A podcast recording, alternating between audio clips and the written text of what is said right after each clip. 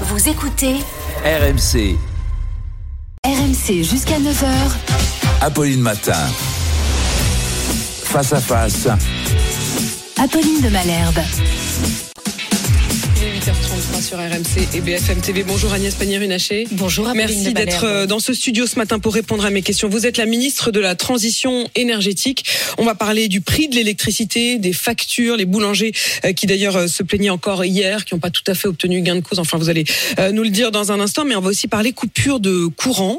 Euh, D'abord, des coupures dues au froid, peut-être. Euh, on l'entendait à l'instant dans la météo, le froid qui s'est abattu sur la France. Est-ce que vous pouvez nous dire, malgré tout ce matin, que euh, euh, la menace, l'angoisse de coupure de courant due au froid est écartée Alors, vous avez pu le constater, nous avons eu un pic de froid en décembre et nous sommes restés dans une situation de stabilité de notre système énergétique, c'est-à-dire euh, la fameuse météo de l'énergie. Nous étions en signal vert. Pourquoi? Parce que EDF a fait le travail, et je veux vraiment remercier les salariés d'EDF de reconnecter des réacteurs nucléaires qui étaient arrêtés au mois d'août et qui sont aujourd'hui sur notre réseau, et parce que d'autre part, le plan sobriété que nous avons euh, lancé avec la première ministre en octobre a, porté ses fruits. Les grandes entreprises, les grandes administrations, les grandes collectivités locales et chacun d'entre nous ont permis d'économiser jusqu'à 10% de l'électricité et du gaz. Et ça, ça a un impact sur notre système Alors, il y a deux énergétique. points que vous dites, euh, Agnès Pannier-Runacher. D'abord sur le- les réacteurs. Vous dites EDF a fait un très gros travail. Il y a 56 réacteurs nucléaires en France. Combien sont encore à l'arrêt au moment où on se parle? Il y en a aujourd'hui euh, une vingtaine qui sont euh, à l'arrêt, mais ça veut dire qu'on en a reconnecté euh, une grande partie. Hein, euh, Une vingtaine sont à l'arrêt Pardon, 14 qui Ah sont oui, à l'arrêt. je- Oui, oui, j'étais un peu surprise, moi, dans les 14 derniers- qui sont à l'arrêt, on en a reconnecté euh, près d'une Il y en vingtaine. avait que 12 qui étaient à l'arrêt il y a deux jours. Donc, c'est-à-dire qu'il y en a deux qui sont retombés en panne. Non, ils retombent pas en panne. On peut avoir des situations, ce qu'on appelle de fortuit, c'est-à-dire d'arrêt, mais de quelques heures ou de quelques jours. Ils sont immédiatement reconnectés. On peut être aussi dans des situations d'économie combustible. Économie combustible, c'est qu'on n'en a pas besoin et donc on s'économise pour pouvoir gérer au mieux, optimiser la production d'électricité. C'est pour ça que depuis euh, maintenant quelques semaines, on est en variation entre 12 et 14. Par Et en rapport à fait, ce que on vous a aviez espéré. stabiliser les 45 gigawatts connectés sur le réseau, ce qui était l'objectif qu'on s'était donné en On septembre. n'est pas, on n'est pas un peu en deçà de l'objectif? On, on- on varie aujourd'hui, mais on est vraiment sur la trajectoire qu'on s'était donnée. Deuxième chose que je veux indiquer, c'est qu'on va commencer à déconnecter nos réacteurs pour les maintenances à venir. C'est-à-dire que vous avez des réacteurs qui étaient arrêtés, qui sont reconnectés sur le réseau, mais des réacteurs qui fonctionnaient et qui vont progressivement sortir du réseau pour Donc, préparer leur nouveau qui vont maintenance. être à l'arrêt. Euh, tout à fait, mais ça c'est normal. C'est-à-dire que la gestion euh, de notre parc nucléaire, c'est de préparer les maintenances et de faire en sorte de préparer l'année d'après. Ça va se faire très lentement, mais au mois de février, il y aura des arrêts. Au mois de mars, il y aura des arrêts, précisément pour faire toutes les maintenances. Vous savez que des réacteurs, il y a des maintenances pour le combustible, vous avez des maintenances pour l'année, vous avez aussi des visites décennales tous les 10 ans. Et ce programme-là, il est d'ores et Mais déjà Agnès, communiqué. Agnès Pannier-Runacher, je voudrais comprendre. On, on peut vraiment se dire ce matin que les risques de délestage, le risque de délestage est écarté.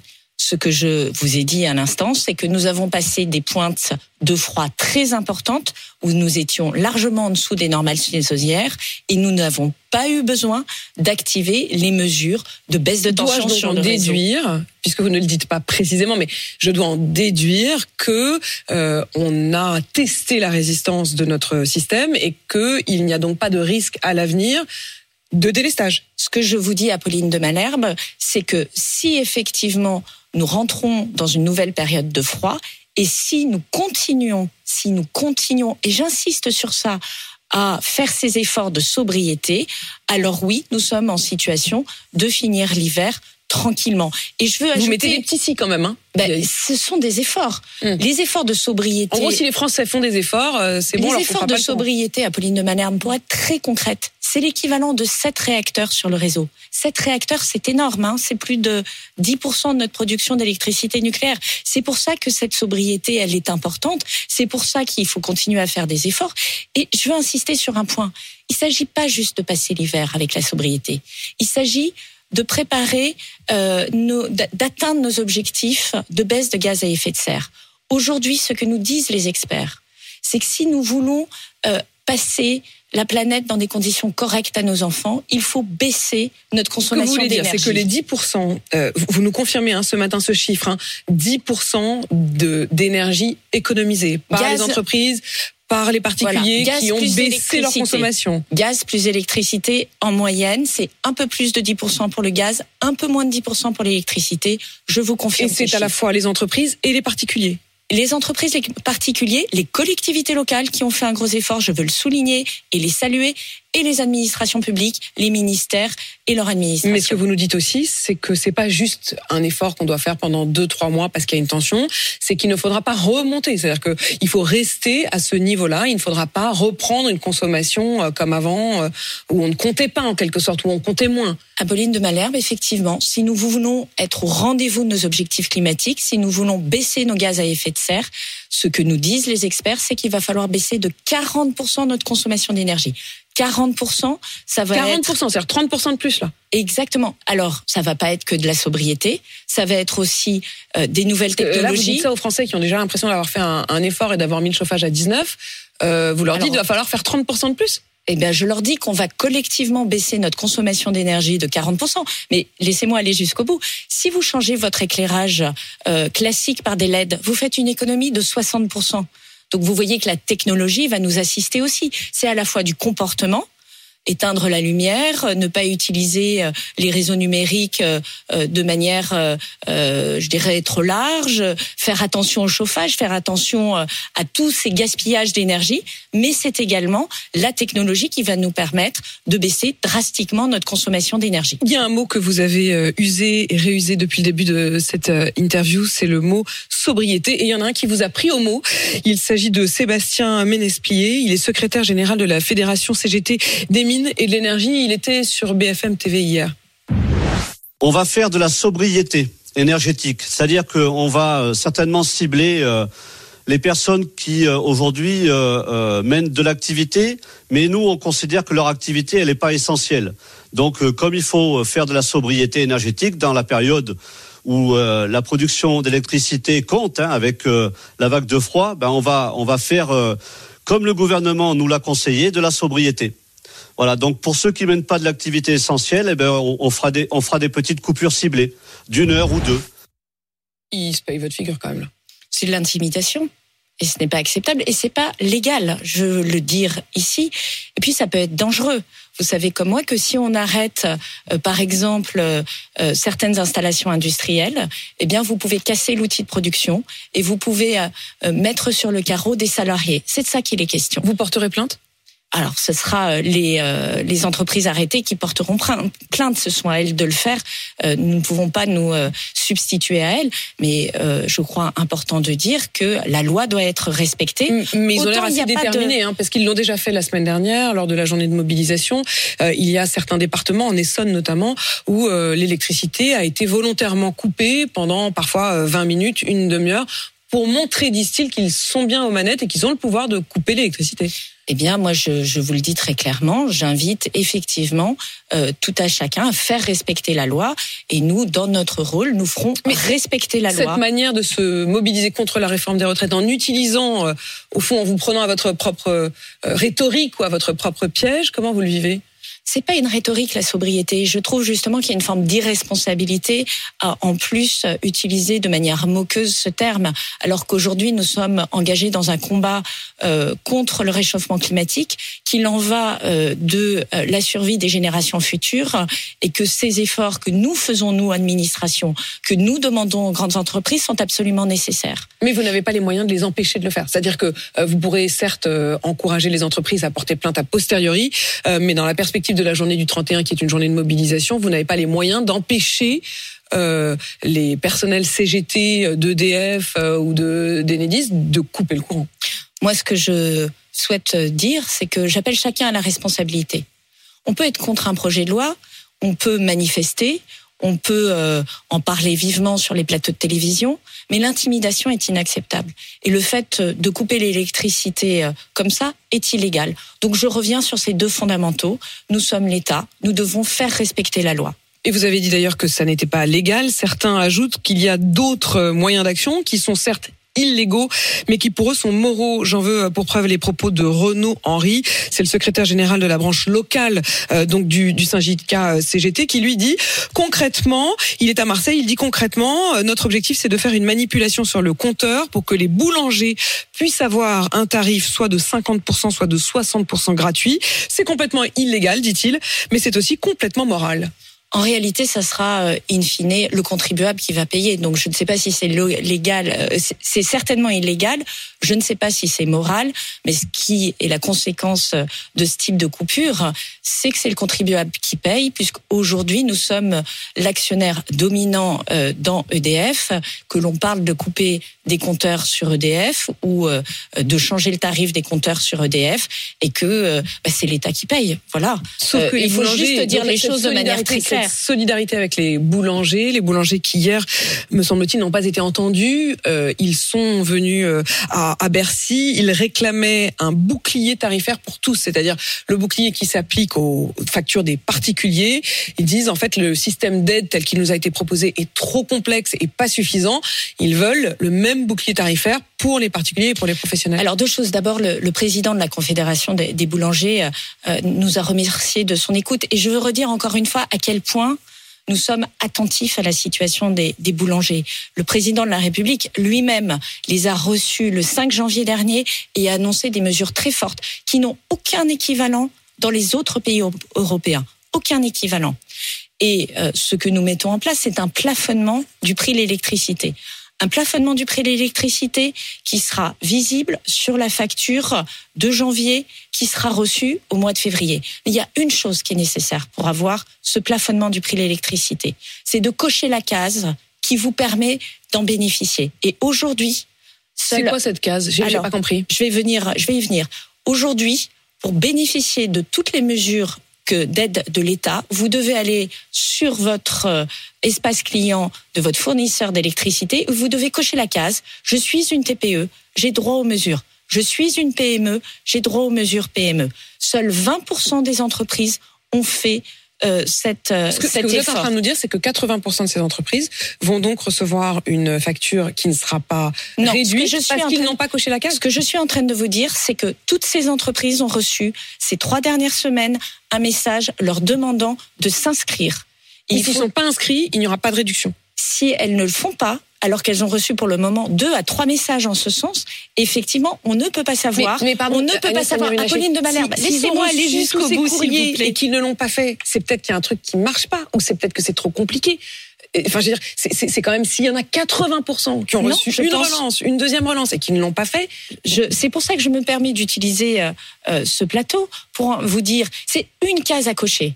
C'est une case à cocher. C'est plus simple. C'est peut-être qu'il y a un truc c'est plus simple, mais parce que je pense que vous n'en parlez pas assez. Je pense qu'il faut en parler on plus. Tous et les jours, on en parle tous les jours des boulangers. Et vous me posez la question de, de, et puis, de cette case qu'il faut qu'elle cocher. Donc je vous le dis. Même des relances. Donc je vous le dis. Je vous le dis très clairement. Tout le monde ne regarde pas ses mails nécessairement. Tout le monde ne peut pas penser nécessairement que c'est important. Donc je le dis très nettement. J'invite toutes les très petites entreprises, toutes les petites et moyennes entreprises à aller sur leur espace client et à cocher cette case. C'est important pour elles. Elles peuvent bénéficier des mesures. Toutes les fédérations le disent, toutes les CICI, les chambres de commerce et d'industrie le disent. Il faut faire cette opération. C'est comme quand vous voulez bénéficier de l'assurance maladie, euh, de le remboursement mais, de la sécurité sociale. Il est encore temps. Bien sûr qu'il est pour, encore pour, temps. Pour la facture de janvier. Pour la facture de janvier, il est encore temps puisque nous nous avons demandé euh, aux fournisseurs d'électricité que nous avons réunis hier de légèrement décaler l'envoi des factures d'électricité pour protéger les entreprises. Et puis, je veux quand même rappeler une chose. Les très petites entreprises aujourd'hui, ce sont celles qui payent le prix de l'électricité le plus bas d'Europe. Le plus bas d'Europe, Apolline de Malherbe. Mais il faut qu'elles puissent en bénéficier et nous nous battons pour qu'elles puissent en bénéficier. Euh, sauf que la concurrence, effectivement, de toute façon, n'est pas exactement. C'est-à-dire qu'on n'est pas en concurrence avec les boulangers allemands. C'est-à-dire que le système n'est pas une concurrence. Euh... Et est-ce une raison, précisément, c'est la raison pour laquelle les boulangers allemands n'ont pas des prix bas? C'est la raison pour laquelle les boulangers belges n'ont pas des prix bas. Et Parce qu'on dit aux boulangers, débrouillez-vous, vous pouvez augmenter le prix de la baguette. En France, on a fait un autre choix. On a fait le choix de protéger les consommateurs, on a fait le choix de protéger les très petites Et donc entreprises. vous dites aux boulangers d'aller sur le site de leur fournisseur euh, d'électricité et donc de cocher cette aux case. boulangers pour et dire- à tous les artisans, à tous les commerçants, à toutes les petites et moyennes entreprises. Les fournisseurs d'énergie vous ont bien confirmé hier lorsque vous les avez reçus qu'ils vont accepter de casser les contrats pour euh, ceux qui auraient souscrit des contrats d'électricité au prix fort. Ce qu'ils nous ont, mais tous, et c'est pas casser les contrats, c'est proposer un avenant. Ce qui est beaucoup plus rapide et beaucoup plus sécure juridiquement. C'est de dire, voilà monsieur votre nouveau contrat, basé sur le prix plafonné de 280 euros pour les TPE qui ne sont pas sous le On est bouclier d'accord que là, énergétique. c'est encore au, boul- enfin, au boulanger ou au TPE de faire la démarche. Non. Ils ont être juste à répondre et à remplir et à cocher cette case. Je, je- je le redis, il faut cocher une case. C'est pas plus difficile que ça. Vous cochez la case, c'est automatique derrière, c'est sur la facture de janvier qui arrivera en février. Et je veux préciser une chose, c'est que si par hasard vous êtes tête en l'air et vous n'avez pas coché dans les temps la facture, ce sera sur la facture de février pour le mois de mars et c'est rétroactif. C'est un droit que vous avez, il faut vous signaler. C'est un, c'est rétroactif, ça veut dire que même si euh, la facture de janvier est encore au prix euh, initial, la réduction, la, la déduction s'appliquera y ensuite. compris en prenant janvier. Il y a une question quand même qui revient comme un serpent de mer, c'est la question du prix de l'électricité et du prix européen, c'est-à-dire le marché de l'électricité qui nous impose un système euh, assez ubuesque, euh, j'avoue, euh, qui est de calculer le prix de l'électricité sur la dernière centrale utilisée et aujourd'hui c'est souvent des centrales charbon ou gaz. Donc la dernière utilisée dans toute la chaîne européenne est celle qui fixe le prix. Ça fait deux ans que Bruno Le Maire, vous-même, vous dites que c'est insupportable. Euh, J'ai sous les yeux Bruno Le Maire le 25 septembre 2021 qui dit que ce système est aberrant et obsolète. Un an plus tard, le 21 septembre 2022, le même Bruno Le Maire dit les prix de l'énergie sur le marché européen sont anormaux, délirants, c'est dangereux pour notre économie et c'est toujours le cas. Alors, je vais peut-être faire quelques précisions. Le prix de l'électricité euh, en septembre dernier était aberrant et dangereux pour notre économie. Et pourquoi il était aberrant et dangereux pour notre économie? Parce que nous sommes dépendants des énergies fossiles. Parce que nous ne sommes pas capables collectivement de produire une électricité à bas prix, bas carbone euh, et de passer ce prix à nos consommateurs. Et comme nous, sommes- dépendants euh, du fossile, eh bien les prix du fossile vont influencer le prix de l'électricité. Ça, c'est la situation. Nous n'avons pas attendu de faire face à cette situation pour agir. Je l'ai dit à l'instant. Aujourd'hui, et ça date euh, euh, de 2021, au moment où Bruno Le Maire s'exprime, c'est au même moment où nous prenons au niveau du gouvernement des décisions pour protéger les ménages français et les très petites entreprises contre l'augmentation des prix. Oui, mais vous vous rendez compte Et de ce non, qu'on mais je vais jusqu'au enfin, bout. On est obligé de mettre des sparadraps sur une Non. jambe de bois. C'est-à-dire que le système, au départ, on constate qu'il est, et c'est pas moi qui le dis, aberrant et obsolète, voire dangereux. C'est le ministre de l'économie français qui le dit. Et pendant deux ans, il n'arrive pas à mettre fin à ce Alors, système. je, je vais jusqu'au bout, si vous le permettez. Aujourd'hui, qu'est-ce qui se passe? Nous prenons l'initiative de baisser les prix de l'électricité pour les ménages et les très petites entreprises, et nous compensons ça en allant chercher les surprofits sur les producteurs d'énergie. de faire baisser le prix à l'origine, à la Certainement. Mais ce qui est sûr, c'est qu'aujourd'hui, nous avons fait le travail pour permettre de corriger cet effet de marché. Et par ailleurs, nous avançons dans la négociation. Qu'est-ce qui s'est passé ces derniers mois? Vous avez la Commission européenne qui, le 19 décembre dernier, a mis un papier sur la table du Conseil des ministres européens de Ah l'énergie bah, il était temps. pour euh, la réforme du marché de l'électricité. Elle a hier envoyé une consultation de l'ensemble des États membres Mais sur on en est ce même sujet. À consulter maintenant, Si ça je fait deux ans qu'on dit que d'aller jusqu'au bout, Apolline de Mais Malherbe, que c'est- coupez beaucoup. Euh, au mois de mars, elle présentera une, un projet de, de texte de réforme du marché de l'électricité. Donc nous, nous ne sommes pas restés les bras croisés. Non seulement nous avons corrigé euh, les prix, le système de prix euh, européen, mais par ailleurs, nous avons travaillé à une réforme approfondie. Et je veux insister sur un, un point. C'est pas une réforme qu'on fait comme ça du jour au lendemain. C'est une réforme qui est en profondeur de notre système du marché de l'électricité. Enfin, dernière chose. Ceux qui vous disent qu'on peut sortir du marché européen sont des plaisantins.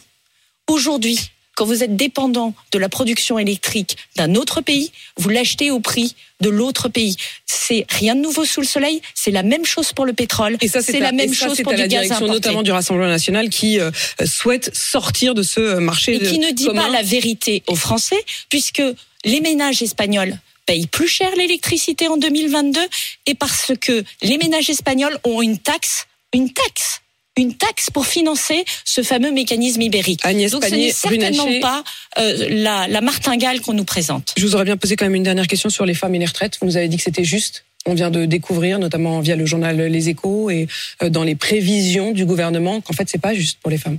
Eh ben, je suis pas d'accord avec vous. Elles vont devoir travailler plus longtemps, proportionnellement beaucoup plus longtemps. Elles vont surtout gagner plus.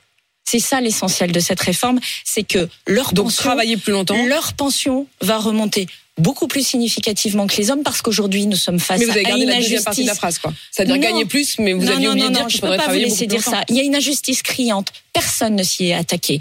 Aujourd'hui, les retraites sont 42% inférieures pour les femmes par rapport aux hommes. Sur la génération qui arrive à la retraite, c'est 30% d'écart. Est-ce que c'est acceptable? Je ne le crois pas. Agnès Et le minimum, le minimum que nous proposons de retraite, c'est pour les femmes, c'est pour celles qui ont trimé toute leur vie, qui ont élevé des enfants. Et je crois que c'est le minimum qu'on leur doit. Agnès Pannier-Runacher, ministre de la Transition énergétique. Merci à vous.